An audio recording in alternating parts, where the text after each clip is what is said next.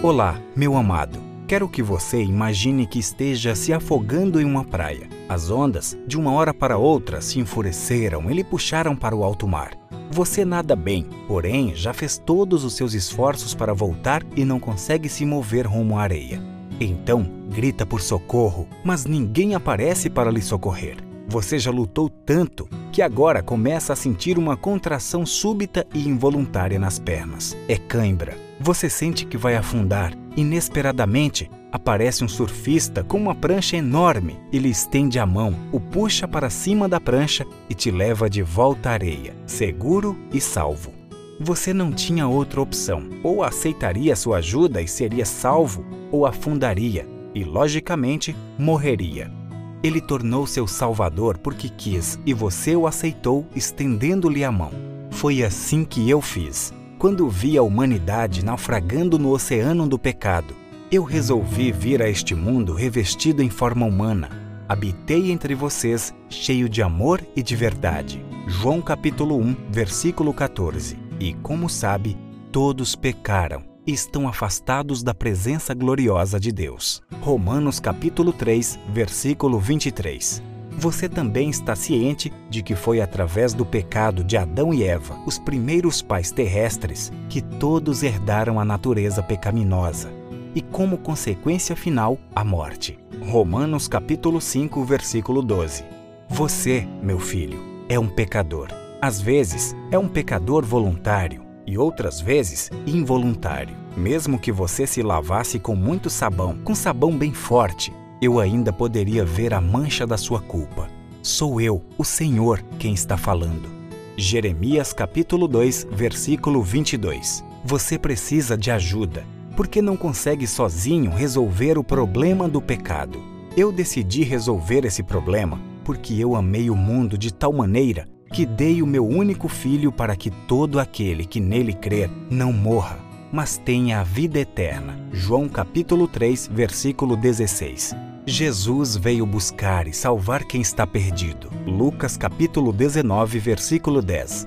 Embora meu filho tenha sido tentado da mesma maneira que todos os homens e mulheres, não cometeu nenhuma transgressão. Hebreus capítulo 4, versículo 15.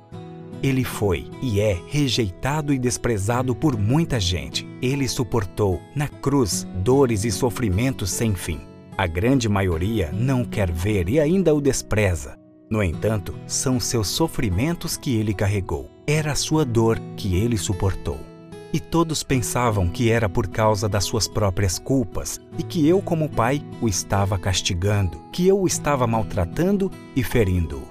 Porém, ele estava sofrendo por causa dos seus pecados, estava sendo castigado por causa das suas maldades. Vocês são curados pelo castigo que ele sofreu, são sarados pelos ferimentos que ele recebeu. Todos vocês eram como ovelhas que se haviam perdido, cada um de vocês seguia o seu próprio caminho. Mas o Senhor castigou o seu servo, fez com que ele sofresse o castigo que vocês mereciam.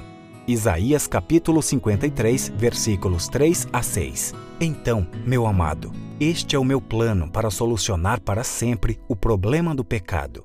Jesus morreu na cruz do Calvário, derramando seu sangue inocente para salvá-lo da morte eterna, que é a consequência final do pecado. Se ele tivesse apenas morrido em seu lugar, ainda assim não o salvaria. O que faltava então? Mas a verdade é que Cristo foi ressuscitado, e isso é a garantia de que os que estão mortos também serão ressuscitados. Porque assim, como por meio de um homem veio a morte, assim também por meio de um homem veio a ressurreição. Assim como por estarem unidos com Adão, todos morrem. Assim também por estarem unidos com Cristo, todos ressuscitarão. 1 Coríntios capítulo 15, versículos 20 a 22. A morte de Cristo, junto da ressurreição, é o que pode lhe dar esperança real de vida eterna, meu querido. Meu amado filho, Agora que você conhece a oferta de salvação que tenho para lhe oferecer através de Cristo, eu espero que de coração que você responda assim: 1. Um, creia em Jesus. Atos capítulo 16, versículos 30 e 31. 2. Aceite Jesus como seu Salvador e o obedeça. Não existe opção melhor do que essa. Atos capítulo 4, versículo 12. 3. Abra a porta do seu coração e o deixe entrar em sua casa. Ceie com ele e ele ceará com você. Apocalipse capítulo 3, versículo 20. Eu espero receber notícias suas ainda hoje. Escreva-me logo. Estou aqui esperando pacientemente por você. Carinhosamente, seu único Deus.